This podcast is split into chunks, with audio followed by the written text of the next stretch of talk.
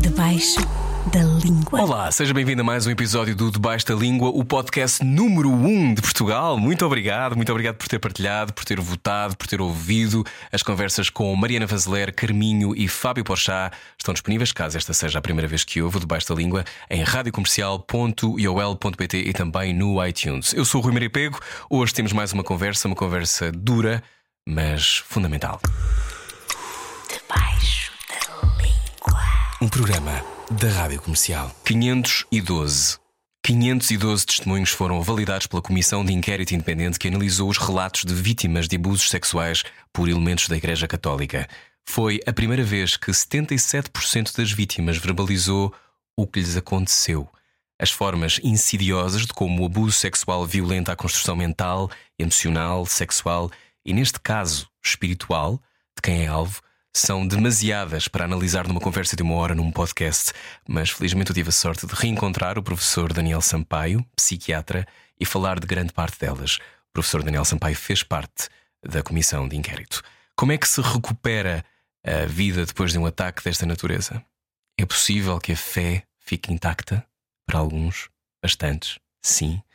E quais deveriam ser as respostas da Igreja, que à data de gravação desta entrevista eram pouco, se alguma coisa, visíveis? Onde é que está a mudança? A conversa com Daniel Sampaio, que também toca os universos do amor, da intimidade, da comercialização do afeto no século XXI, da recuperação do Covid, no caso dele, dura, começa agora, no Debaixo da Língua. Debaixo da língua. Professor Daniel Sampaio, prazer voltar a encontrá-lo.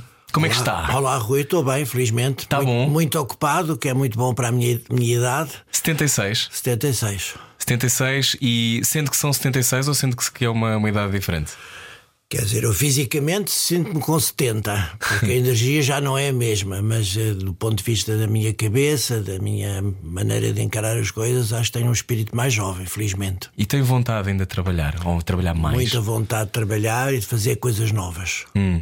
Uh, já vamos falar das coisas novas que andou a fazer e, e o levantamento tão importante que fez agora, uh, num momento muito importante para a sociedade portuguesa. Já lá vamos. Uh, a última vez que nós nos cruzamos ainda não tinha sido tocado pela Covid-19. Sei que passou mal, não é? Teve uma, teve uma experiência da Covid violenta, de resto resultou no livro Covid-19 Relato de um Sobrevivente.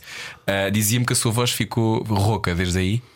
A voz é muito importante em psiquiatria, particularmente em psicoterapia. Sim. E, portanto, logo a seguir à minha doença, já passaram dois anos, eh, e quando eu retomei o trabalho uns meses depois, os meus doentes queixavam-se muito que a voz estava diferente. Delicadamente diziam que eu tinha que tratar da voz. Eu fiz algumas sessões de terapia da fala que foram muito úteis. Eh, Sinto que a voz não tem a sonoridade e o timbre, está um pouco mais rouca, mas eh, já não afeta o meu trabalho e os meus doentes já não se queixam. Isso é bom. Isso é bom. Continua a ter muitos pacientes. Sim, eu continuo com bastante clínica. Eu nunca fiz só clínica. Fiz, sempre, fiz, sempre, fiz sempre outras coisas e continuo a fazer outras coisas. Estou a escrever agora um novo livro, eh, mas eh, continuo a achar que é útil, eh, sobretudo no que diz respeito a acompanhar gente nova. Uh, dizia que a sua mazela era a voz, não é? Mas que se isso tinha ficado em nós, mas perguntava-lhe, um, porque eu vi que disse isto, não sei se mantém, que, que a doença o transformou Para melhor. para melhor. em que sentido? para melhor. É, ao nível da empatia. Aquela capacidade que os psiquiatras e psicólogos têm de ter de compreender o que é que se passa com os outros. É uma noção muito difícil de conceptualizar. Mas há excelentes técnicos que não têm empatia, quer dizer, não são capazes de se aproximar das pessoas e não são capazes de, de perceber o sofrimento da pessoa. E, portanto, têm uma posição um bocadinho, que eu diria, distante, em que receitam medicamentos ou fazem umas terapias muito ligadas aos sintomas, mas não se aproximam das pessoas. Eu já não era mau nesse aspecto. Sempre procurei ter uma proximidade com as pessoas que estão em tratamento comigo. Mas isso melhorou muito e melhorou muito porque eu estive na posição doente. Eu nunca tinha estado doente e, portanto, o facto de ter estado doente, percebi quais eram os limites da existência humana, a proximidade da morte, que foi um, um- uma coisa que eu senti muito e como é que eu dei a volta a essa situação. E portanto, agora julgo eu, e as pessoas dizem isso, que eu estou mais. As pessoas dizem que eu estou mais simpático. Eu acho que Eu estou mais. simpático. Eu acho que estou mais empático, que é mais importante que a simpatia. Que é uma palavra que se usa hoje em dia de uma forma um bocado volátil, não é? As pessoas utilizam empatia, falamos de empatia, mas, mas as pessoas sabem o que é dizer empatia. Eu acho que não, eu acho que não. Eh, E a empatia é esta possibilidade de eh, entrarmos um bocadinho dentro do outro, respeitando o outro. Portanto, o trabalho com a intimidade do outro é sempre qualquer coisa difícil numa relação terapêutica. Portanto, nós podemos invadir demasiado a intimidade do outro, isso é mau. Se não nos aproximarmos um bocadinho da esfera íntima da pessoa que está em tratamento, não é bom também. Portanto, aí há um equilíbrio difícil. Isso consegue-se através daquilo que nós chamamos de aliança terapêutica, que é uma espécie de contrato, que é eu vou estar consigo e vou estabelecer os limites do nosso relacionamento. É muito importante, por exemplo, continua a ser muito importante que eh, o terapeuta e o, eh, o psicólogo ou o psiquiatra não falem demasiado da sua vida, mas também não é bom que a escondam. Eh, E eu que apareço publicamente em diversos contextos, isso é difícil de manejar na relação terapêutica. E normalmente os meus doentes não gostam de falar das minhas aparições públicas. Mas eu tenho que, tenho que partir de- desse pressuposto, que isso é uma coisa que eles conhecem, e trabalhar também um pouco nesse sentido. Ora bem, a, a empatia desenvolve-se pelo treino, pela supervisão, pelo contacto com outros colegas e, sobretudo, eh, o- o- a pessoa que está em tratamento con- connosco é que nos guia, é que nos faz um alerta que estamos a ir longe demais ou, pelo contrário, estamos a ir a, a estar distantes. Isso é qualquer coisa que eu acho que melhorei. Acha que já recuperámos e já percebemos o que nos aconteceu? Não, isso acho que não. acho que não? é- acho que a pandemia teve um, um enorme impacto na saúde mental. E aí temos que ser prudentes, porque a saúde mental também se transforma agora num slogan. Agora toda a gente diz que a saúde mental é muito importante e toda a gente diz Como é que vê isso, essa mudança? vejo com certo exagero. Ou seja, a, a saúde mental eh, há uma, uma dimensão de prevenção que está ao alcance de todos e que basicamente tem a ver com o exercício físico e com a melhoria do nosso relacionamento interpessoal. É o grande caminho para a prevenção em saúde mental é nós melhorarmos as nossas relações interpessoais e fazermos exercício físico. Depois podemos desenvolver estes temas se quiser.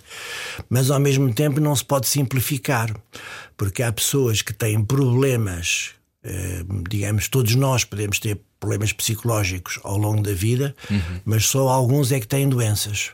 E há uma grande confusão na comunicação social entre manifestações de tristeza que não são depressão, E que são úteis e que têm que ser expressadas, não é? exatamente, e, e a também manifestações, manifestações de ansiedade, que são absolutamente normais. E Quando eu vou para um- uma entrevista, não é, o- não é o seu caso, não me causa ansiedade, mas se eu fosse para uma entrevista.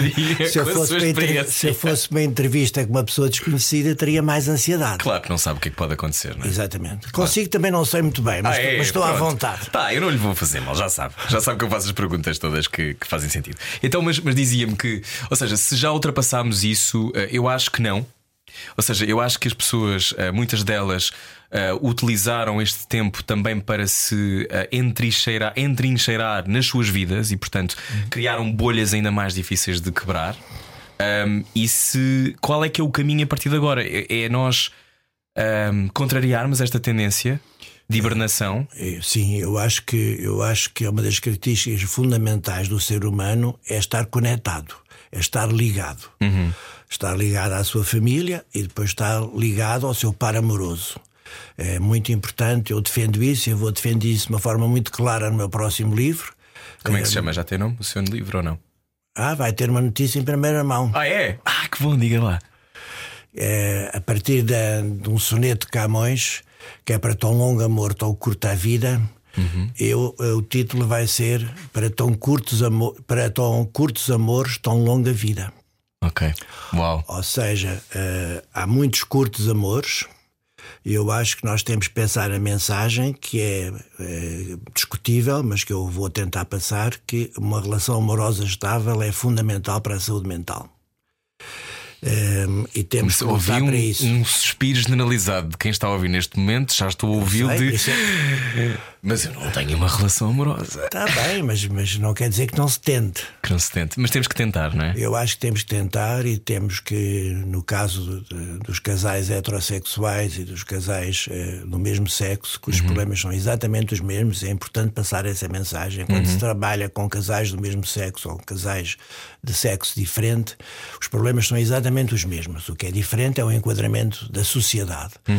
E é muito importante trabalhar com esses casais no sentido da estabilidade da relação. Na minha opinião, as pessoas separam-se depressa demais e sem perceberem que numa relação amorosa minimamente estável é preciso perceber que há crises.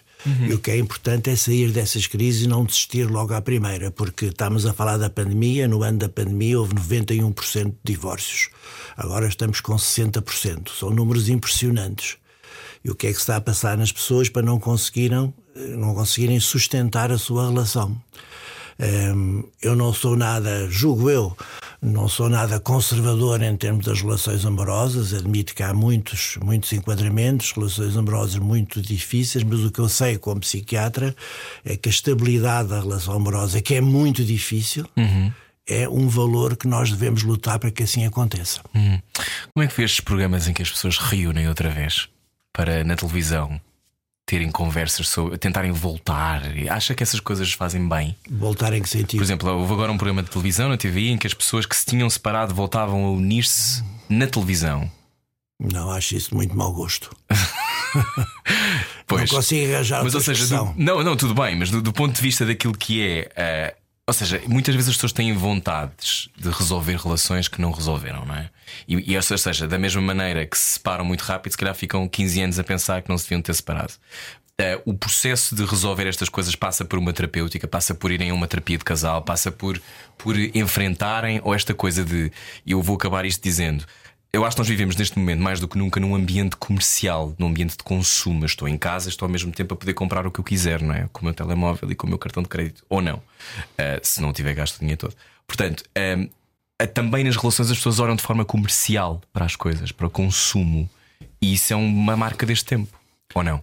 É uma marca deste tempo, mas que temos que combater e que se fala pouco. Fala-se pouco, por exemplo, sobre as dificuldades dos casais no seu relacionamento. Eh, Fala-se pouco sobre a possibilidade que as pessoas têm de encontrar ajuda. Não existe muito, mas já existe em Portugal e a preços acessíveis. Terapias de casal muito bem feitas que não tem nada a ver com a ideia de continuar juntas. A terapia de casal é para tirar a pessoa de um beco sem saída. A terapia de casal é para criar uma alternativa. A alternativa pode ser continuar com essa pessoa ou, pelo contrário, separar-se. Isso é que é uma terapia de casal bem feita. E, mais uma vez, aqui a empatia do terapeuta tem que ser da aproximação dos dois elementos do casal, mas não pode ser no sentido de influenciar ou para a ruptura ou para a junção novamente. Há terapeutas que dizem "O- o divórcio não tem importância nenhuma, eu já me separei. Ora bem, isto não ajuda as pessoas, porque o divórcio é qualquer coisa de muito difícil para o casal e, sobretudo, muito difícil para os filhos. E, portanto, nós temos, eu vou assumir claramente essa posição de que os casais em dificuldades devem ser ajudados e não é preciso fazer uma terapia muito longa, é preciso perceber os fatores que estão a levar à crise e ver se conseguimos sair dele. E depois acho que a pessoa, quando se separa, deve separar mesmo. Eu. Eh, acho que os casais que têm filhos têm que continuar a falar, porque o, o casal parental não desaparece, são pais para toda a vida. não é? E é muito importante também muitos casais sejam ajudados na forma de lidar com os filhos depois da separação. É outra área muito importante da saúde mental. Agora, o refazer relações acho que é muito difícil. Acontece em alguns casos, mas na maioria não. Porquê? Justamente por essa razão é que o casal que viveu numa relação importante do ponto de vista afetivo estava vinculado, estava ligado um ao outro e depois da ruptura essa vinculação desapareceu. E, portanto, é muito difícil reativá-la. Eu não sei se o Rui sabe da, da teoria de vinculação, que é uma teoria fascinante da psicologia dos anos 60, de um, de um psicólogo Não sei, mas chamado vou saber agora. Sim. um psicólogo chamado Bowlby. Eh, estamos a falar dos anos 60 do século passado, em que não havia muito psicologia experimental, e o que esse senhor fez foi eh, observar bebés na sua interação com a mãe. Na altura não se dava muita importância ao pai como se dá agora, mas era a mãe. Sim. Então ele observou o bebê que estava com a mãe, depois retirava a mãe e o bebê ficava com o psicólogo a brincar. A criança pequena. E então o que acontecia é que quando a mãe voltava, havia reações diferentes do bebê.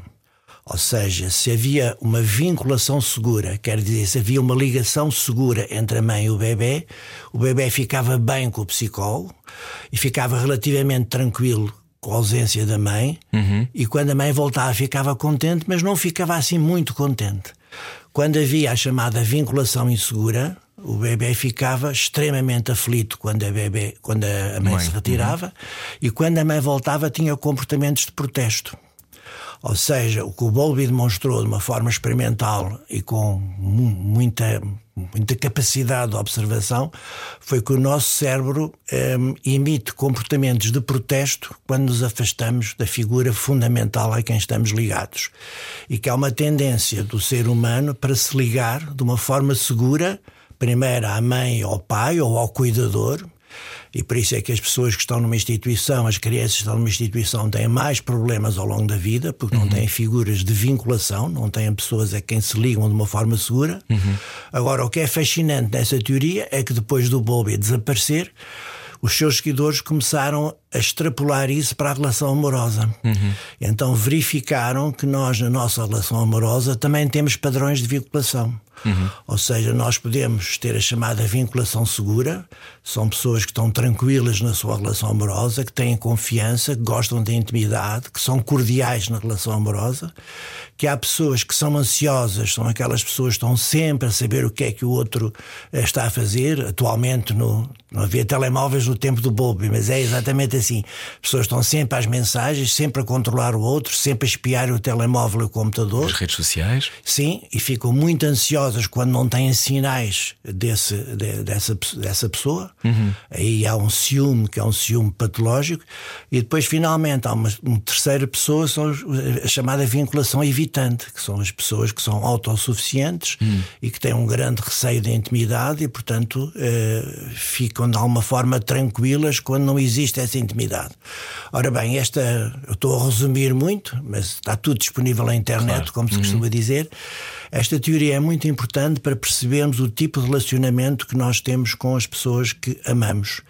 E o que o Bob e outros seguidores demonstraram é que essa necessidade de ligar a alguém é uma necessidade inerente ao ser humano. Porquê? Porque as pessoas que estão isoladas, as pessoas que não têm contactos sociais, têm mais problemas de saúde mental. Daí a importância da saúde mental, não para tratar umas doenças, mas a importância que a saúde mental pode lançar na opinião pública no sentido de nós melhorarmos as nossas relações interpessoais. Se juntarmos isso ao exercício físico, deixe-me só fazer um parênteses sobre o exercício faça. físico. Sim. Aí é, é- é preciso dizer de uma forma muito clara que o exercício físico é absolutamente essencial para a nossa saúde mental. Na minha idade, eu. Olha, mais uma coisa positiva que eu herdei da Covid foi ficar com o meu fisioterapeuta duas vezes por semana em casa. Porque eu não gosto muito de fazer exercício. Eu também não deixo de estar. Mas para, a, tem no- apanhar, para a é? nossa saúde mental é importante, importante, é importante fazê-lo. E portanto eu faço duas vezes por semana eh, com um fisioterapeuta em minha casa, com toda a comodidade, tenho a possibilidade de fazer isso. Uhum. Mas quem não tem possibilidade deve fazer passeios em passo rápido, deve correr, deve ir a um ginásio que não é caro. Porquê? Porque isso funciona nos neurotransmissores. Uhum. O exercício físico funciona no nosso cérebro e transmite-nos calma, melhora a nossa ansiedade. Por exemplo, pessoas que têm ataques de pânico, é muito frequente hoje em dia, aumentaram muito com a, com a pandemia. Se as pessoas fizessem exercício físico, provavelmente precisariam de fazer menos medicamentos. Portanto, essas duas mensagens em termos da saúde mental é importante nós falarmos sobre isso. Há muitas pessoas que têm ataques de pânico e ataques de ansiedade, conheço várias, que, que têm de forma contínua. Ah, e que passam por processos de terapia e, e tentam, mas é como se tivesse uma espécie de monstro que não controlam e que, que toma conta deles ou delas. Ahm, o facto de muita gente ter agora também mais do que tinha Um, como é que se contraria esse processo? Tem, existe, falou do exercício físico. Uh, há uma série de exercícios, por exemplo, da ansiedade, não é? Uma coisa, cinco coisas que eu vejo, cinco coisas que eu ouço, cinco coisas que eu consigo saborear, ou seja, para trazer para o corpo, mas o corpo é a chave para dar a volta ao ataque de pânico, por exemplo. É, por isso é que temos que ser prudentes na mensagem sobre o exercício físico. É que há pessoas que agora dizem: eu, se fizer exercício físico, curo os meus ataques de pânico e fico bem. Não é assim. Não é assim. É, muitas pessoas que têm perturbação de pânico, que é uma série sucessiva de uhum. ataques de pânico, de uma forma simplista, é assim: essas pessoas necessitam de tratamento. Necessitam de medicação e necessitam de uh, psicoterapia. Uhum. Só que o exercício físico melhora a capacidade de resposta dos medicamentos e da, e da psicoterapia. Uhum. Nas pessoas novas, sobretudo nos rapazes, que é mais fácil, eu ponho-os a correr. A corrida é extremamente importante. As raparigas é mais, mais difícil, aliás, é muito curioso porque as raparigas portuguesas, ao contrário de estrangeiras, as raparigas portuguesas fazem pouco desporto comparado com hum. os rapazes. Portanto, é mais difícil pôr uma rapariga a fazer exercício físico. Mas é, é fundamental, porquê? Porque vai atuar basicamente da serotonina, que é o uhum. neurotransmissor que regula a ansiedade e a depressão e vai também fazer com que se emitam substâncias calmantes que são as endorfinas. Uhum. Portanto, é, digamos, qualquer coisa de muito importante na prevenção, como falámos há bocado, mas também no tratamento, em muitas situações ligados à medicação e ligados à psicoterapia. Há também muitas coisas que são ditas que são erradas, que os medicamentos causam dependência e têm que ser feitos para sempre. Não é o caso. Medicamento uhum. bem prescrito sobretudo eh, substâncias que atuam na serotonina, uhum. podem ser feitas, a medicação pode ser feita durante meses e depois parada sem qualquer problema. Disse uma coisa uh, muito importante, eu vou usar, vou usar isso para passar para o próximo tema, que é o facto de uh, muitas pessoas crescerem sem uh, poderem confiar em determinadas figuras da sua vida e muitas vezes confiam, por exemplo, nas pessoas que estão na igreja, confiam nos padres ou confiam, confiam em determinadas figuras que, que, são tutelares e que de alguma maneira são guias não é, da sua, do seu crescimento. Um, o professor Daniel Sampaio fez parte desta comissão que avaliou a existência de abusos sexuais na Igreja Católica ao longo dos últimos, das últimas décadas. Não sei se começaram, começaram em 60 ou foi mais cedo? 150. 50. Sendo que daquilo que eu consegui apanhar, de, de assim, no geral das informações, uh, as décadas onde a coisa foi mais complicada e mais intensa foi nos anos 60, 70 e 80, sendo que uh, dos testemunhos que chegaram, 512 foram validados, sendo que sei que continuam a chegar testemunhos e, e, muitas pessoas que pela primeira vez falaram. Aliás, os, os dados são horríveis uh, e, e, tenho muitas perguntas para lhe fazer sobre isso, mas uma das coisas que, que mais me chocou foi uh, eh, 48% das vítimas falaram dos abusos pela primeira vez e 77% nunca apresentaram uma queixa. 4% das pessoas, uh, eh, 4% destas, uh, destas queixas deram, aliás, destes testemunhos deram em queixa judicial 4%. São valores muito chocantes, não é? Um, obviamente que sabíamos que isto acontecia, já sabíamos que acontecia noutros países. Um, começar esta conversa é sempre muito complexo para mim, porque eu acho que, como falávamos antes de entrar no ar, há muitas confusões sobre estes temas. Um, por onde é que gostaria de começar, tendo em conta que é um, é um momento único na, na história da sociedade portuguesa? Um, como é que foi fazer parte desta comissão e, o que é que temos que saber que, não, que se calhar ainda não percebemos? Na opinião pública? Muita coisa a dizer sobre isso. Em primeiro lugar, Temos tempo. Em primeiro lugar, dizer que foi uma equipa que funcionou muitíssimo bem. Nós somos seis. Uhum. Foi uma equipa multidisciplinar. Uh, Rui Maria sabe que as pessoas dizem: Ah, estou numa equipa multidisciplinar, mas isso é conversa. Hum. Uh, numa equipa multidisciplinar, o que é preciso é ouvir os diversos pontos de vista, e respeitá-los e criar uma unidade à volta de um pensamento que é preciso lançar cá para fora. Uhum.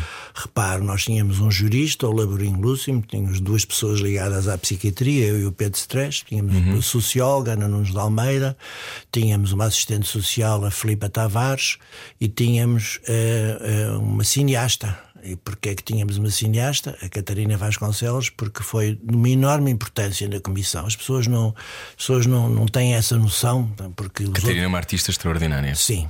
E é uma pessoa extraordinária. Realizou a metamorfose dos pássaros. Exatamente. Sim. Eh, ela trouxe-nos a sensibilidade eh, da população. Ela questionava porque é que vocês dizem isso, porque é que nós vamos por aqui e não vamos por ali. Um, um, uma sensibilidade muito grande em relação à forma como nós comunicamos com os outros, portanto, foi muito útil. E, portanto, isto vinha a propósito de dizer que é uma equipa multidisciplinar com diversos saberes e devido à boa coordenação do Pedro Stress. Uhum. Não foi fácil porque todos nós éramos pessoas com bastantes opiniões, portanto não é fácil coordenar com um muito assim. caminho feito, não é? Uh, mas ele conseguiu esse trabalho e, portanto, uhum. aquilo foi uma equipa multidisciplinar que trabalhou com grande seriedade. Eu aceito todas as críticas, qualquer relatório é sujeito a crítica. A única coisa que não aceito é que se diga que o trabalho não foi sério e que deve ser mandado para o lixo, como já foi dito. Isso não posso aceitar, tenho que contestar essa ideia. Agora, pontos importantes a tirar. Além dos números que o Rui já disse, eh, convém dizer que o abuso sexual é uma situação muito frequente. Os estudos que nós fizemos de outros trabalhos internacionais revelam que a prevalência, ou seja, o número de casos que existe num determinado momento é 18% uhum. rapariga, para raparigas e 8% para os rapazes. Uhum. Significa, portanto, que há um grande número de rapazes, sobretudo raparigas, que têm abuso sexual, que é, sobretudo, passado na família. Dito isto, é importante não tirarmos o foco, porque eu ouço agora dizer: bom, estou os abusos na igreja, mas os abusos são mais frequentes na família. É verdade. Mas o que se estudou foram os abusos da igreja. E, portanto, é a Igreja que tem que responder a esta questão, porque é isso que está em estudo. Claro. Nós recomendámos que se fizesse um estudo a nível nacional, mas não podemos agora desviar o foco. Não vamos dizer, ah, isto aconteceu, mas acontece a todo lado. Não, aconteceu na Igreja. Uhum. A minha opinião pessoal é que aconteceu na, acontecer na Igreja foi particularmente grave. Porquê? Porque há crenças espirituais ligadas ao abuso sexual. E isso acho altamente condenável. Que além de, da atmosfera de poder que existe em toda a situação de uhum. abuso, porque há um adulto com poder sobre uma criança vulnerável, aqui há uma crença espiritual que é a presença de Deus. O Padre ser a voz de Deus, não é? Exatamente. Esse é um aspecto que hum. nós temos que acentuar e que torna os abusos na Igreja particularmente condenáveis do meu ponto de vista. Portanto, não desviemos para outros abusos. Nós propusemos um estudo nacional uhum. sobre os abusos sexuais, mas uh, isso é uma coisa para outra comissão levar a cabo. No, nosso, nosso foco é os abusos na Igreja. Uhum. Depois, uh, isso seria um tema que nós poderíamos continuar a falar, que é a questão da sexualidade é uma questão muito interessante porque se dizem coisas que são muito erradas sobre a sexualidade. Portanto, eu vejo escrito e ouço dizer que a pedofilia tem a ver com a homossexualidade. É uma coisa terrível, porque nós sabemos que o percurso para a afirmação uh, de uma sexualidade minoritária é um percurso difícil para as pessoas. E quando estamos a ligar isso a uma coisa terrível como a pedofilia, estamos a lançar um anátema terrível sobre as pessoas que têm relações com pessoas do mesmo sexo. É uma coisa comum ao longo dos séculos e, e, é uma, uma herança que ficou, não é? De, uma, de uma, um estereótipo e de uma coisa horrível, um, porque também, também dentro da Igreja Católica, a homossexualidade é pecado, não é? Exatamente. Portanto, tudo isto relacionado gera Uh, essa, essas convém frases... dizer, o Papa Francisco foi muito importante nesta questão dos abusos sexuais e criou de facto uma tolerância uhum. zero, uma abertura sobre este tema. Mas, por exemplo, em relação à homossexualidade, teve declarações recentes em que há uma. Ele depois tentou, de alguma forma, ah, desmentir. Sim. Sim, sim. Mas é muito importante que nós eh, não, não liguemos a homossexualidade ao, ao pecado e não, sobretudo, não ligamos à pedofilia. Eh, isso eu vejo escrito e vejo dito muitas vezes, é qualquer coisa que é, é terrível para um psiquiatra que, que, trabalhou 40 anos no hospital público e trabalhou com pessoas com diversas orientações sexuais, é terrível ouvir isso e, sobretudo, para as pessoas que o estão a ouvir. Portanto, essa foi uma das confusões. Outra confusão que, que surge agora com, eh, com muita pertinência é sobre a formação dos padres. É claro que eh, tem que haver uma formação na área da sexualidade, mas essa formação tem que ser feita por pessoas exteriores à Igreja. E tem que ser feita de uma forma muito aberta, porque uhum. nós podemos falar de sexualidade de formas muito diferentes. O que é preciso, a mensagem fundamental sobre a sexualidade é que a sexualidade é uma força vital importantíssima, nisso o Freud tinha razão mas uh, o Freud disse já não, já não chegou lá. A sexualidade tem expressões muito variáveis. Foi Kinsey, nos anos 50, que falou justamente. Relatório sobre, Kinsey. Exatamente, sobre uhum. a maneira como a sexualidade se expressava. Ora bem, na formação dos padres, nós temos que ir, ir por aí, ter uma mentalidade muito aberta e perceber uma coisa muito importante: é que um pedófilo tem um alerta sexual com uma criança. O que eu quero dizer com isso? Quero dizer, uh, eu que sou hetero, tenho um alerta sexual para uh, uhum. em relação a mulheres. Uma pessoa que seja homossexual tem para o mesmo sexo, tem uhum. a ver uhum. com a orientação sexual. Ou seja, no nosso corpo nós sentimos uma determinada atração que tem uma tradução fisiológica no nosso corpo, uhum. chama-se isso alerta sexual. O que se passa nas pessoas que são pedófilas é que elas têm um alerta sexual com uma criança. Porquê? Porque tiveram ao longo do seu desenvolvimento situações de clivagem nesse desenvolvimento e dificuldades com as figuras dos seus pais ou de professores ou de pessoas que fizeram com que esse percurso não fosse normal na infância. Uhum. Mais recentemente, pelo uso da pornografia infantil. E, portanto, o que se passa é que, antes de passar ao ato, um pedófilo sente atração por uma criança, vê uma criança e tem esse alerta sexual. E há muitas pessoas que têm esses pensamentos e que não passam ao ato, não vão molestar uma criança. O que é que isso nos diz do ponto de vista do trabalho junto de pessoas desse tipo?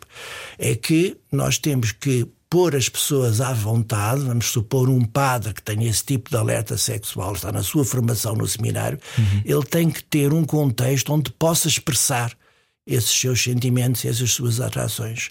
Se se falar da sexualidade de uma forma muito geral, ele jamais poderá falar sobre isso. O que significa que ele não está a tratar aquilo que é doentia em si e que é uma coisa muito doentia. Nós temos que dizer isso claramente.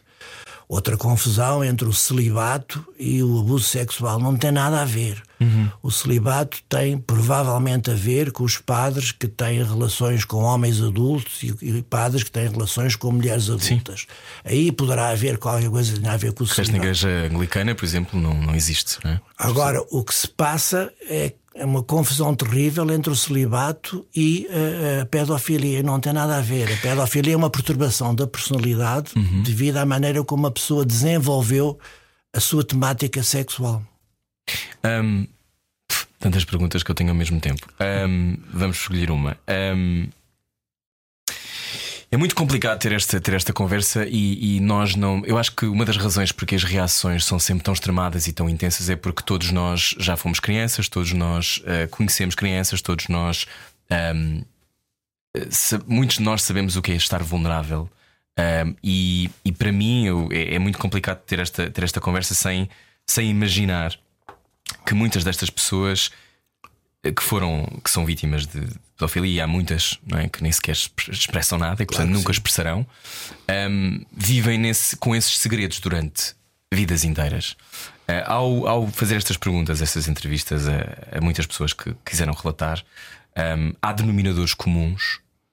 Há pessoas que têm a ver com crianças que, estão, que vêm de contextos com maior dificuldade, têm a ver com, com crianças mais introvertidas, uh, ou seja, há sinais que tornam aquelas pessoas particularmente apetecíveis para um predador sexual? O contexto é muito importante. Portanto, é? há muito mais eh, abusos sexuais em eh, locais fechados, como os seminários, uhum. onde as famílias entregavam os meninos para estudarem e serem padres, e, portanto, isso é um ambiente favorável, porque a criança está longe da sua família, está muito vulnerável. O mesmo se passa na família, em que, por qualquer motivo, a criança está mais isolada e pode contatar com pessoas sem controle dos pais ou os próprios pais. Há casos em que os próprios Sim. pais são os abusadores. Do ponto de vista das características da vítima, são normalmente crianças eh, eh, com alguma tendência para a depressão. São crianças que têm dificuldade em ligar-se aos seus amigos e são crianças mais introvertidas.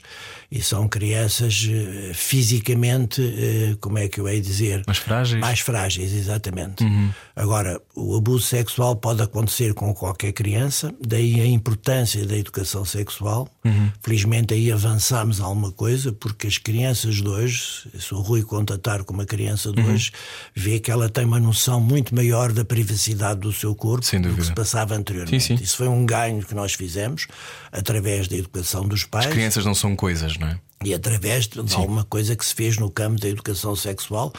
Uh, seria preciso fazer muito mais na escola, no campo da educação sexual, uhum. mas há um ganho a esse nível e, portanto, vai haver ainda muitos casos que vão aparecer eh, quer a nível da igreja, quer a nível eh, de fora da igreja, por exemplo, no desporto, é muito importante pensarmos sobre Sim. isso. Um, e, portanto, é, há uma maior capacitação da criança para resistir ao abuso, mas é, há muito trabalho a fazer também nesse campo. Um, o Daniel, professor Daniel, uh, falou com muitas pessoas. Sim, eu fiz muitas entrevistas presenciais. Como é que foi lidar com isso? Não, a sua experiência, imagino, tem muita experiência, obviamente. Uh, imagino que haja poucas coisas que o choquem, mas, não, mas uh, os relatos que nós ouvimos e aquilo que nos chegou são coisas de uma bestialidade, de uma maldade, de uma, de uma, de uma. Não há palavras para descrever. Sem dúvida. Um, como é que. Isto, isto tem a ver com. Muitas vezes com coisas concertadas, não é? São 20 que, que têm. Que, que, sei lá, partilham crianças e coisas determinadas. coisas horríveis. Como é que houve coisas que, os, que o surpreenderam muito? Sim, ou já esperava? Deixe-me dizer duas coisas sobre isso. Em primeiro lugar, eh, agora surge a crítica que nós não devíamos ter feito os testemunhos eh, descrevendo o que as pessoas nos tinham, nos tinham dito, embora sempre anonimamente. Sim. Eh, essas palavras das vítimas foram chocantes e tiveram um enorme impacto. Nós ponderámos muito bem isso. E a decisão. Mas eu acho bem e, que tenham partilhado. Gosto de ouvir isso.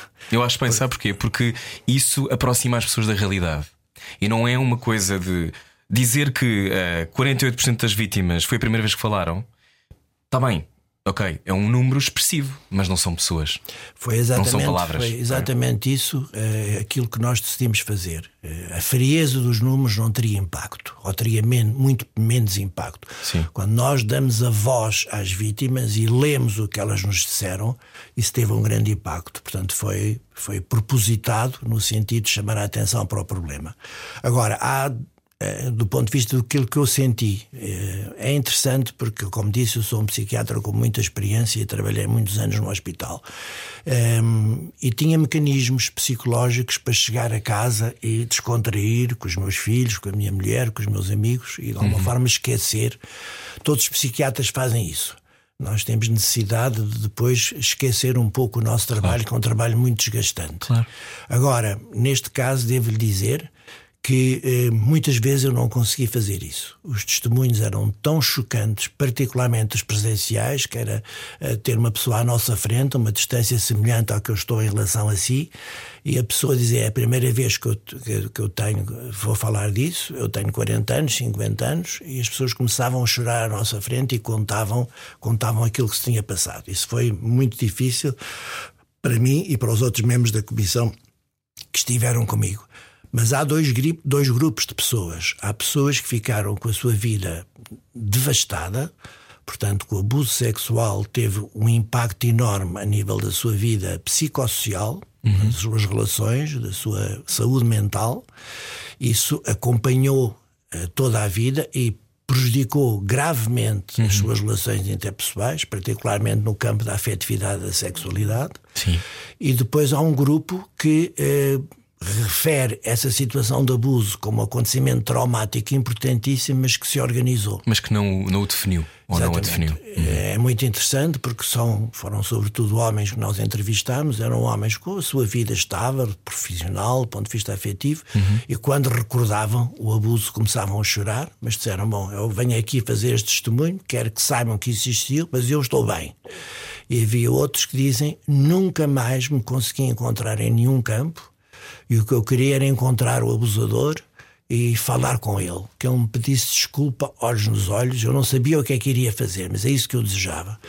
Tivemos um caso muito impressionante de um abusador que foi abusador em Portugal, da vítima com quem eu falei, uhum. e depois foi transferido para a França e está neste momento na Alemanha. E a vítima disse-me a mim, senhor doutor, o que eu queria é ir à Alemanha com panfletos explicar quem ele era. Quem ele era. Eu achei isto impressionante. Um homem de 50 anos, tinha sido há muitos anos o abuso, mas foi seguindo, foi seguindo onde estava o abusador. E sabe que o abusador está na Alemanha e diz ele, ele abusou de pessoas em França, está a abusar de certeza de pessoas na Alemanha. Eu queria lá dizer quem ele era o que é que ele fazia. Ora bem, este homem que tem a sua profissão e tem a sua família, mas este homem o impacto do abuso sexual foi uma coisa absolutamente eh, impressionante durante toda a sua vida. E, e, por isso é quando eu ouço as pessoas dizer: Ah, a igreja pede perdão. A igreja tem que fazer, em primeiro lugar, é apoiar essas vítimas e uhum. responsabilizar-se pelo acompanhamento psicológico e psiquiátrico dessas pessoas. Algumas das informações que surgiram é que havia algum alinhamento por parte da Igreja Católica na relação inicial que teve quando foi também entrevistada sobre isto. Um, este exame que é preciso fazer do ponto de vista da ação da Igreja sobre, sobre as pessoas que fazem parte da Igreja é uma coisa que acha que está a acontecer? Há uma vontade real? Eu tenho que ter esperança, Rui Maria. Tenho que ter esperança, porque foi um trabalho muito duro durante um ano e eu espero que seja útil. Agora, voltamos à noção de empatia. Hum, muitas vezes o que eu sinto de responsáveis da Igreja é pouca empatia em relação às vítimas. Dizem, eu peço perdão, isto foi uma coisa terrível, a Igreja tem que mudar, mas o que é importante é perceber que eh, há uma pessoa em profundo sofrimento psicológico. Deixe-me dizer-lhe mais uma coisa que pode ter interesse para os nossos ouvintes. Eh, precisamos também de melhorar a formação dos psicólogos e dos psiquiatras acerca do abuso sexual. Hum.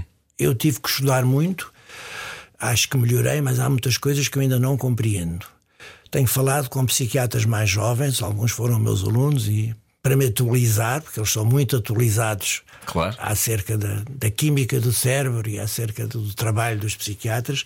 Mas eh, concretamente falei com dois que me disseram: vocês perguntam na vossa, na vossa história clínica. A história clínica em psiquiatria é uma coisa muito detalhada. Nós uhum. perguntamos muitas coisas: se foi desejado, como é que correu o parto, como é que foi a escola, etc. Uhum.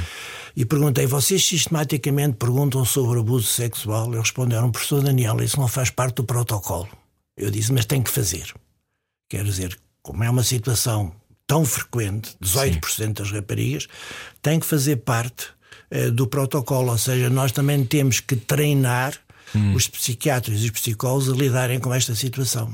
E quando eu ouço dizer, bom, vamos criar uma bolsa de psiquiatras e psicólogos, bom, é importante, mas é preciso saber que psiquiatras e psicólogos estão em, em condições da sua própria formação para poderem dar uma resposta a este problema. Um, ouviu coisas terríveis, muitas delas, algumas já lemos. Um, Sente que vamos continuar a receber estes testemunhos, ou seja, sei que tem recebido mais, mas sente que. Primeiro tenho que fazer uma pergunta, outra pergunta que é: é preciso uma enorme coragem não é? para, para as pessoas virem dizer Sim. isto, sentarem-se à sua frente e dizerem um, isto aconteceu-me. Porque ao verbalizar tornam real, não é? Muitas vezes. mesmo. Uh, ou seja, há uma repressão enorme. E as outras vítimas não se sentem sozinhas. Não se sentem sozinhas. É de uma enorme importância. É preciso uma enorme coragem também. É sendo que, lembrando, a pedofilia é crime público desde 2007, crime no Código Penal, enquanto abuso sexual de crianças desde 1995, que é ontem, não é?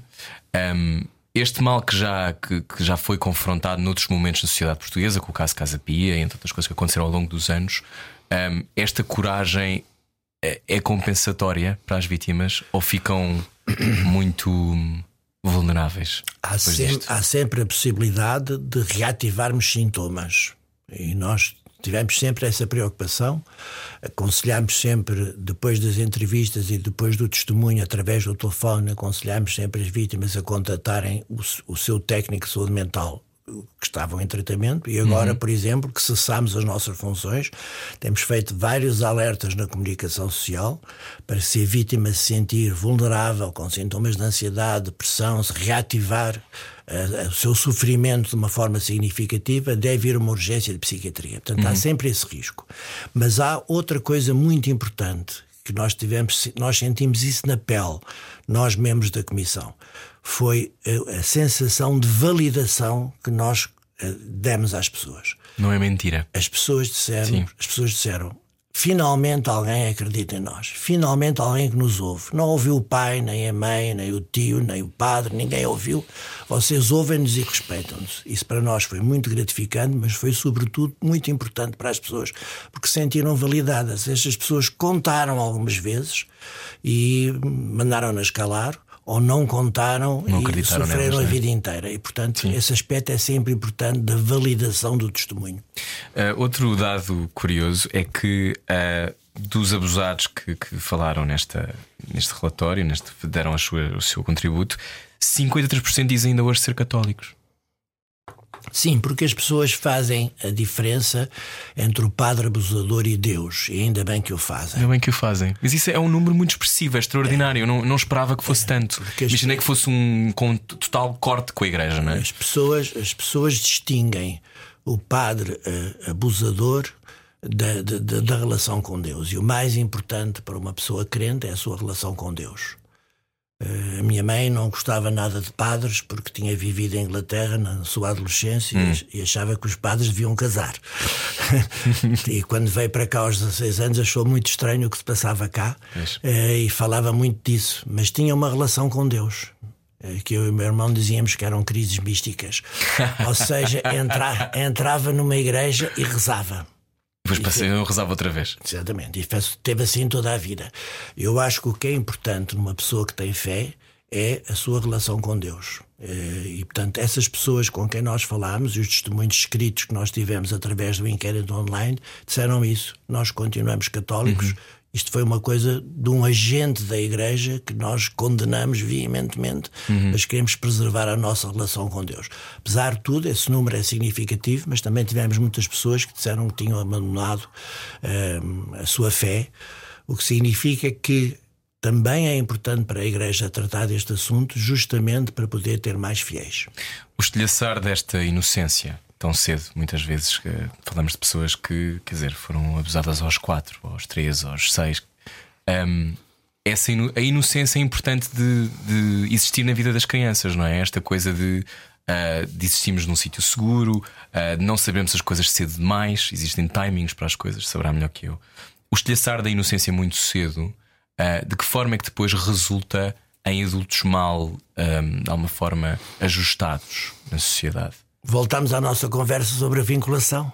Repare, uma criança pequena que está num seminário ou que está eh, num confessionário, tivemos muitos casos de abusos no confessionário, eh, portanto, aquele espaço fechado, no meu entender, digo isto a nível pessoal, devia desaparecer, as pessoas deviam poder confessar-se nos bancos da igreja, mas isso é uma opinião pessoal. Eh, eh, nessa, nessa, nesse momento, a criança está a vincular-se àquele adulto que está revestido de um poder, e no caso da igreja, de um poder simbólico, de um poder divino. E portanto, o que acontece é que quando a criança é molestada, quando é abusada, essa criança eh, vai sentir que o seu vínculo está a desaparecer e, portanto, fica insegura. É como o bebê em que o investigador Bowlby retirava a mãe, ficava inseguro. E, portanto, se essa criança não é apoiada de alguma forma, essa criança transporta a insegurança, voltamos ao mesmo assunto, Sim. e provavelmente vai repetir comportamentos de protesto em relação à insegurança que vai sentir com um par amoroso. E por isso é que é muito importante nós darmos condições para que a criança possa expressar também, da forma adequada à sua idade, esses sentimentos de insegurança. Eu não quero diga, diga. psiquiatrizar a sociedade portuguesa. Não quero dizer que toda a gente deve ir ao psicólogo ou ao psiquiatra. que Isso seria uma mensagem péssima. Não querem que, fique os, que os nossos ouvintes fiquem com essa ideia. Sim, sim. O que eu quero é que as pessoas façam uma reflexão sobre o seu próprio sentir e quando sentirem inquietação, quando sentirem insegurança, possam falar com alguém. Não é preciso ser um técnico, é preciso falar com alguém. Não por- ficar isolado. Não ficar isolado. Hum, eu conheço muitas pessoas que já foram vítimas de algum tipo de abuso. Muitas. Hum, não só em Portugal, como agora estive a estar fora e conheci outras. Hum, muitas pessoas hum, falam de uma forma dissociada, quase como se não tivessem relação com o que se passou. E- mas é uma sombra, não é? Que as persegue ao longo da vida. É isso mesmo. Essa sombra que, que aparece nessa vinculação uh, depois faz-nos ter atitudes absurdas, faz-nos de alguma forma não nos comportar, uh, se calhar até bem com, com parceiros nossos. Mas há muitas pessoas que dizem que alguém que foi abusado pode vir a abusar. Isso é uma coisa, é um, é um disparate ou é uma coisa Não, que, é, é que uma, existe? é uma verdade. É uma verdade. Uma verdade, embora não apareça em todos os casos. Aparece em muitos, mas não aparece em todos. Eh, Não aparece sequer na maioria dos casos. Mas Ok. em alguns casos há uma identificação com o agressor. Ou seja, como se a pessoa tivesse interiorizado a figura do, do agressor e depois eh, pudesse abusar a seguir. Daí que, mais uma vez, e tenho que dizer isto com muita veemência também, os abusadores têm que ser tratados. Eu ouço responsáveis da igreja dizer: Ah, bom, mas eles têm acompanhamento espiritual. Muito bem, isso é com a igreja. Nada a opor. Até acho provavelmente muito importante. Uhum. Agora, não chega o acompanhamento espiritual. Eu tive a ocasião de dizer isso na apresentação do relatório. Essas pessoas têm que ser tratadas e, justamente porque há muitas dúvidas acerca da eficácia do tratamento, nós temos que tratar todos os abusadores, que minimamente aceitem tratar-se e só assim é conseguiremos ter alguns resultados. Se os, os, deixarmos sozinhos, a tendência é que o comportamento se, se repita e o acompanhamento espiritual não é suficiente. E o lado judicial de tudo isto. Hum, estas pessoas, muitas delas, têm que ser presas, não é? sobretudo porque alguns deles estão no ativo, não é? existem. Essas pessoas, no meu entender, devem ser suspensas. Não devem ser presas. só se houver culpa, não é? As pessoas Sim, não, ser... obviamente, depois de se passar por esse processo, não é? Claro. Têm... É que outra coisa espantosa que eu ouço dizer é, é, que nós não fizemos o contraditório. Ora bem, como é que se pode fazer contraditório se os testemunhos eram anónimos? Claro. Só se pode fazer contraditório quando a pessoa for suspensa da sua atividade e depois o Ministério Público atuar e a pessoa ter direito ao seu advogado. Claro, existem instituições, não é? Obviamente. Não, não era o trabalho da Comissão. O trabalho da Comissão era estudar e ouvir. Agora, o, o ponto importante é que hum, essas pessoas hum, precisam de ajuda. Quer dizer, o abusador é uma pessoa doente. Uhum. Não é uma pessoa que normal e que de vez em quando fez um erro. Não, a estrutura de personalidade é uma estrutura doentia. E é muito interessante porque alguns desses padres abusadores foram padres muito bons na sua ação comunitária tinham uma grande capacidade de entrar em relação com, com, as crianças e faziam muitas coisas com as crianças e com as famílias. Temos casos em que ajudaram objetivamente as famílias que estavam com dificuldades. E depois tem uma parte que nós chamamos clivada da sua personalidade, que aparece às escondidas e que abusa da criança. Temos um caso muito interessante de um padre que ajudou uma família a quem o pai tinha desaparecido a mãe era uma pessoa quase analfabeta e teve a maior dificuldade em todos os processos burocráticos de habilitação de herdeiros, essas coisas, e quem uhum. ajudou e tratou tudo foi o padre. E depois, um tempo depois, o padre levou o filho mais novo para férias, porque o menino precisava de ter férias, porque não tinha, não tinha o seu pai, e abusou da criança bem longe de casa. E esse menino teve que fugir numa terra distante durante a noite. Ora bem, se nós analisarmos só o comportamento do padre, o padre teve um excelente comportamento, mas depois tinha uma parte da sua personalidade que levou ao abuso. Hum. O que, é que, que perguntas é que ainda não foram feitas sobre este tema? Ou que não têm ouvido, que não têm, não têm visto ser feitas? Eh, eu gostava que a sociedade portuguesa encarasse o abuso sexual como uma questão muito importante. Um, e não, não vejo falar sobre isso. Hum. Um, isso é uma das coisas importantes que eu próprio fiquei surpreendido quando estudei este assunto. Eu não pensava que fosse tão frequente. Uh, o Rui teve a Inglaterra. Sim. A consciência sobre o abuso sexual no Reino Unido é muito diferente do muito, que se passa aqui. Muito, muito diferente mesmo. Deve ter sentido isso. Senti, senti na maneira como as pessoas se expressam, não é? sobre isso esse é assunto e os mecanismos importante. que existem para as pessoas serem protegidas mesmo, por exemplo, do ponto de vista hoje em dia daquilo que são as, o assédio sexual ou aquilo que acontece no local de trabalho, uh, as coisas estão regulamentadas de uma maneira que algumas pessoas podem achar que é excessiva, mas por outro lado há um cuidado enorme para que situações de abuso não aconteçam. Essa questão que estamos agora a falar aqui não foi tratada na sociedade portuguesa. Sociedade portuguesa tem muito pouca sensibilidade em relação a este tema. Espero que tenha alterado um bocadinho. Mas quando eu comecei a trabalhar neste tema, uhum. os meus amigos, alguns psiquiatras, diziam: não te metas nisso. Vais arranjar muitos problemas. Eu disse: não. Eu fui convidado pelo Pedro Stress, aliás, também, como ele costuma dizer, eu ajudei a que ele aceitasse, ainda bem. Uh, agora, um, é, sinto que é um assunto muito difícil de falar. E a minha preocupação é que as crianças ainda não estejam suficientemente capacitadas para poderem dizer que não. Como falámos há bocado, há alguns indícios positivos, mas é preciso todo um trabalho no sentido de que o nosso corpo é um território absolutamente privado. E é preciso passar esta mensagem para todas as crianças. Um, quando diz que pode ter muitos problemas, tem a ver com o facto de, por levantarmos estas pedras, serem lá de baixo muitos fantasmas das pessoas, daí as pessoas depois fazerem aquelas alusões, eh, ligações absurdas como a homossexualidade e a pedofilia. Um, tem a ver com são o quê? absurdas para si e para mim. Para, exato. Mas não são absurdas para muita gente. Exatamente. E temos que discutir isso. Aliás, isso é uma coisa que não é poucas vezes reiterada. Então, nas caixas de comentário dos jornais, que são sempre, obviamente, não exatamente o sítio onde se deve tirar opiniões de nada, mas é uma coisa constante. Claro. Não é? E, e também não acho que não se pode, mais uma vez, falamos dos abusos na igreja, na igreja Católica, não se pode tomar o todo pela parte, não é? Claro Também é outra coisa importante. Há muitas pessoas que são extraordinárias e que fazem um trabalho extraordinário. E eu não sou católico, portanto, digo isto sem, sem, sem ter essa presença. Dizer, como psiquiatra, também não sou católico, sou agnóstico, mas eh, ao longo da minha vida profissional tive padres que ajudaram muito os doentes mentais graves. E é preciso dizer isso. Sim. Um, ao longo deste processo que esteve, que teve com estas, com estas vítimas, teve momentos em que perdeu a fé nas pessoas? Não, nunca perca a fé nas pessoas. Nunca perde a fé nas pessoas. Isso tiraria o sentido à minha longa vida. Hum. É, o trabalho fundamental do, dos psiquiatras e dos psicólogos é acreditar na transformação das pessoas, desde que devidamente apoiadas, desde que vinculadas, para usar o tema um dos temas da nossa conversa, Sim. as pessoas têm capacidade de se transformar. Todas elas. Mesmo a pessoa com uma doença eh, muito grave, como a esquizofrenia, uma doença gravíssima, que afeta profundamente as relações interpessoais, Uhum. familiares, a dificuldade de arranjar emprego, etc. Eh, essas pessoas são, são capazes de se transformar em muitas áreas da sua vida. E isso nós temos que acreditar. Ou seja, gosta de teatro, Sim. o Shakespeare já, já falou todas estas coisas que nós estamos Sim. aqui a falar. Muitas.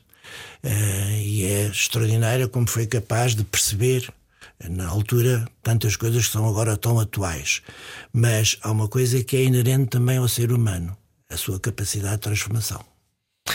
Eu, eu escolhi por aí porque sei que muitas pessoas, ao ouvir esta conversa, ah, só veem escuridão, não é? Só vão ver escuridão. E, portanto, é importante reiterar que muitas pessoas têm vidas que estão, que estão marcadas por isto, mas que não são só isto, não é? Não são, não são só aquilo que lhes aconteceu, alguns num seminário, alguns ah, debaixo da, da tutela e do poder de uma destas figuras. Sim. Um, há pouco dizia que, não- que temos que ter esperança que as coisas mudem. 4% destes testemunhos deu origem a uma queixa judicial. Uh, 77% nunca apresentaram queixa. Um, acha que neste momento uh, a Igreja Católica pondera seriamente sobre o tema ou isto é mais uma vez uma operação de cosmética? Não, tenho esperança. Tenho esperança. Tenho esperança que possa haver algumas mudanças. A esperança prioritária para mim é a empatia e o apoio às vítimas. Ah, por exemplo, em Espanha está a haver muito mais pedidos de indemnização do que cá. Isso também tem a ver com a estrutura da Comissão. Porque a Comissão Espanhola tem vários advogados. Nós só tínhamos um juiz e, e um juiz muito especial, como que é um- não, é, não é só um juiz, é uma figura da cultura, e uma- pessoa de um grande humanismo. E, portanto, nosso, o nosso foco nunca foi a indenização. Eh, mas é natural que surjam e acho que, obviamente, a Igreja tem que assumir, desde que seja uma- um testemunho validado e um testemunho credível. No final da nossa conversa, ahm, pergunto-lhe, saindo deste tema, ahm, ao que é que temos que prestar atenção enquanto sociedade que não estamos a prestar? Já falámos, obviamente, do abuso sexual, já falámos destas coisas todas, mas ah, 2023 ah, é um momento também de uma enorme dificuldade na vida das pessoas. Ahm, há uma dificuldade financeira óbvia, mas depois há tudo o que vem ligado ao conforto, não é? Que é se eu não tenho dinheiro para pagar a renda da minha casa, se eu não tenho capacidade de ir ao psicólogo, não é? Se eu não tenho capacidade sequer de ir ao supermercado porque as coisas estão cada vez mais caras, como é que podemos, na sua opinião, ao que é que devemos ter atenção que não estamos a olhar? É para as pessoas mais velhas? É Não é para os vulneráveis. para os vulneráveis? E aí é importante perceber que todas as pessoas têm zonas de vulnerabilidade. E todas as pessoas devem poder falar com alguém sobre essas zonas. Não é nas redes sociais que se fala sobre a nossa vulnerabilidade. É com uma pessoa. Ah, não. Onde é que se fala? Fala sobre uma pessoa com quem estamos vinculados. a uma pessoa obviamente. íntima. Uma pessoa íntima. Agora, eh, eu quando ouço eh, certas pessoas dizer o que é importante é ganhar dinheiro, o que é importante é as pessoas terem êxito profissional, Uhum. eu tenho muito medo que essa mensagem vá fazer com que os vulneráveis fiquem postos de parte. E há muitas pessoas com problemas de saúde mental. Um em cada cinco portugueses tem uma perturbação mental ao longo da vida. São números muito altos. E, portanto, os doentes mentais são vulneráveis, mas as pessoas sozinhas, e temos cada vez mais pessoas a viver sozinhas, também são vulneráveis. Essa é a atenção prioritária que nós devemos ter. Se não houvesse apoios sociais, hum, quase 5 milhões de pessoas viveriam abaixo do limiar da pobreza em Portugal. Portanto, estamos a falar de, de coisas muito expressivas, não é? Claro Nós estamos sim. a falar de pouca gente. Hum, a intimidade, isto é um tema longo, mas eu vou fazer esta pergunta. A intimidade, a nossa ideia do que é intimidade está em crise. Hum, na sua opinião, é, é- como é que isto se faz? Pode-se salvar a ideia do que é intimidade? Eu- Ou não? Eu diria que é fundamental salvar e perceber a diferença entre aquilo que nós podemos partilhar e aquilo que nós não podemos partilhar. Neste momento há uma grande confusão sobre isso. Por exemplo, hum, a nossa afetividade, a nossa sexualidade íntima não deve ser partilhada. As nossas ideias sobre a afetividade e a sexualidade devem ser partilhadas e devemos lançar esse tema à discussão. Às vezes é difícil fazer essa distinção, mas temos que ganhar espaço para a intimidade, porque a certa altura há uma grande confusão entre aquilo que é público e aquilo que é privado. E isso não é bom para a nossa saúde mental. Hum, vê muitas pessoas que, que chegam ao seu consultório hum, esmagadas pelo peso da opinião dos outros. Vejo, mas isso fascina-me Fascina-o? completamente. Porquê? Eu, eu ajudo muitos jovens. Eh, diga, nunca pensei que com 76 anos tivesse tantos adolescentes na minha consulta. A minha secretária fica impressionada com isso. Mas, oh, oh, professor Daniel, a sua consulta são 80% miúdos. É assim que ela diz. É assim que ela diz. E é objetivamente verdade.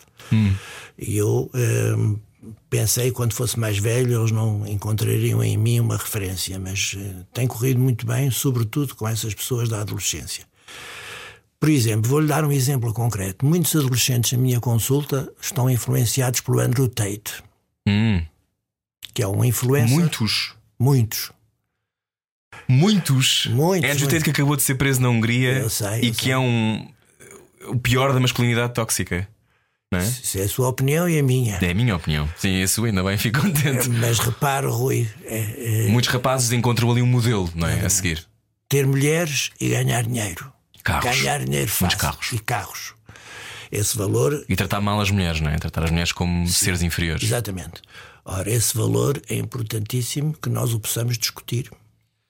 Eh, imagine o que é ser pai de um jovem que deixa de estudar. Tem dois casos, tem muitos que falam de Mandro Tate. Eu tive que me informar.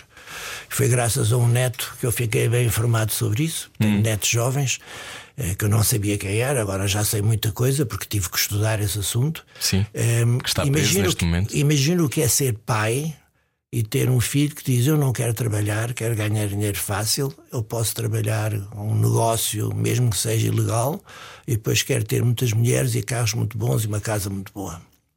Ora bem, essas coisas são as coisas do espaço público que nós devemos combater. E isso é. Fascina-me fascina a influência negativa mas também me fascina a influência negativa, positiva, porque há muitas coisas, há hoje em dia podcasts muito bons que podem ajudar as pessoas, por exemplo, há muitas coisas sobre o exercício físico que são úteis. E portanto, este balanço, eu odeio a censura e acho que as pessoas devem ser livres de emitir a sua opinião. Agora acho que é preciso combater aquilo que eu acho que são as más ideias em termos da educação. Um, eu, a minha reflexão, que é obviamente muito mais curta do que a sua, sou muito mais novo, mas eu sinto que nos últimos 10 anos, uh, e imagino que tenha uma ideia não muito diferente desta, que as pessoas são capazes de verbalizar muito mais, têm muito mais vocabulário para verbalizar coisas. Os convidados antigamente não diziam metade das coisas que dizem. Também acho que muitas vezes vão para territórios e para zonas de uma profundidade da sua emocionalidade que eu não devia ter acesso. Acho que de vez em quando. Uh, dão entrevistas, muitas pessoas dão entrevistas e contam demasiadas coisas. Se é aquilo da intimidade que falámos há Não é? Não saber exatamente onde é que para. Ou seja, isto é útil ou não? Um, isso tem a ver com toda a gente ter a capacidade de ter um microfone à frente, essa, essa gestão da não percebermos onde é que está a fronteira, porque a fronteira não é igual para todos. Como é que percebemos onde é, a nossa, onde é que fica a nossa fronteira? Sim. Sobre o que é público ou privado? Tem uma ideia sobre isso? Tem que ser uma construção feita connosco próprios. Connosco próprios. É. Muito bem, continuava a conversar consigo muito tempo. Foi um prazer. Foi um prazer, gostei muito de o reencontrar. Obrigado. Obrigado pelo seu trabalho. Muito obrigado. E obrigado pelo seu olhar sobre Obrigado. este tema. Uh, Daniel Sampaio, meu convidado debaixo da língua, não lhe perguntei o que é que também tem debaixo da língua. Tem alguma coisa debaixo da língua para dizer que ainda não tenha dito? Não, acho que já disse o fundamental. Diz sempre tudo. Não, não, muita coisa que eu não digo. e a nossa conversa, olha, a nossa conversa foi uma conversa empática, teve aspectos de intimidade, mas preservámos a nossa zona pessoal. A ver, é possível. É. É possível. Bom sinal. Muito obrigado. Gosto muito de conversar consigo. Professor Daniel Sampaio, na Rádio Comercial, pode ouvir esta conversa toda em podcast. Debaixo da língua, voltamos em breve com mais episódios. Debaixo da língua. A conversa com o professor Daniel Sampaio aconteceu antes das mais recentes reações da Igreja Católica. Nós conversámos algures em fevereiro, final de fevereiro, e portanto, desde aí já houve vários comunicados lidos pela Conferência Episcopal Portuguesa, lidos e escritos pela Conferência Episcopal Portuguesa. Uh, sobre isto, o professor Daniel Sampaio pediu-me para passar a seguinte mensagem: considera decepcionante a reação da Conferência Episcopal Portuguesa, sendo que uh, aquilo que a Comissão da qual fez parte diz é que esta é apenas a ponta do iceberg no que toca aos abusos sexuais na Igreja Católica em Portugal. Os bispos pediram perdão a todas as vítimas que deram o seu testemunho ao longo do último ano e, em muitos casos, a um silêncio guardado durante décadas. Prometem tolerância zero com todos os abusadores e aqueles que, de alguma forma, ocultaram os abusos praticados dentro da Igreja Católica, sendo que a Igreja reafirma o firme propósito de tudo fazer para que os abusos não se voltem a repetir. Mas as reações públicas têm sido consideradas pouco musculadas, com muitos fiéis, muitos católicos, a entregarem até cartas à CEP para exigir que alguma coisa se faça, e agora é a nossa vez. Ou seja, enquanto membros da sociedade civil, e é isso que é importante falarmos, eu acho, e daí a minha vontade de ter esta conversa com o professor Daniel Sampaio é como é que nós podemos posicionar-nos não só em relação a estes temas na Igreja Católica, mas no dia a dia. O abuso sexual prolifera na sombra, e é na sombra que o segredo ganha força e é na sombra que os predadores funcionam. Uh, também.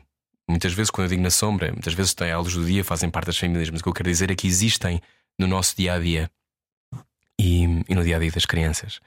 E com isto quer dizer que verbalize, fale, uh, ultrapasse, uh, se puder, às vezes, a vergonha de ter estas conversas em público, porque é importante que nos posicionemos e que, e que consigamos juntos a fazer uma evolução a partir deste sítio para que o futuro seja seguro para todos. Na próxima semana, o futuro vai ser cinematográfico, porque uh, o meu convidado será Marco Martins, realizador de Great Yarmouth Provisional Figures, filme sobre a migração ilegal portuguesa no Reino Unido.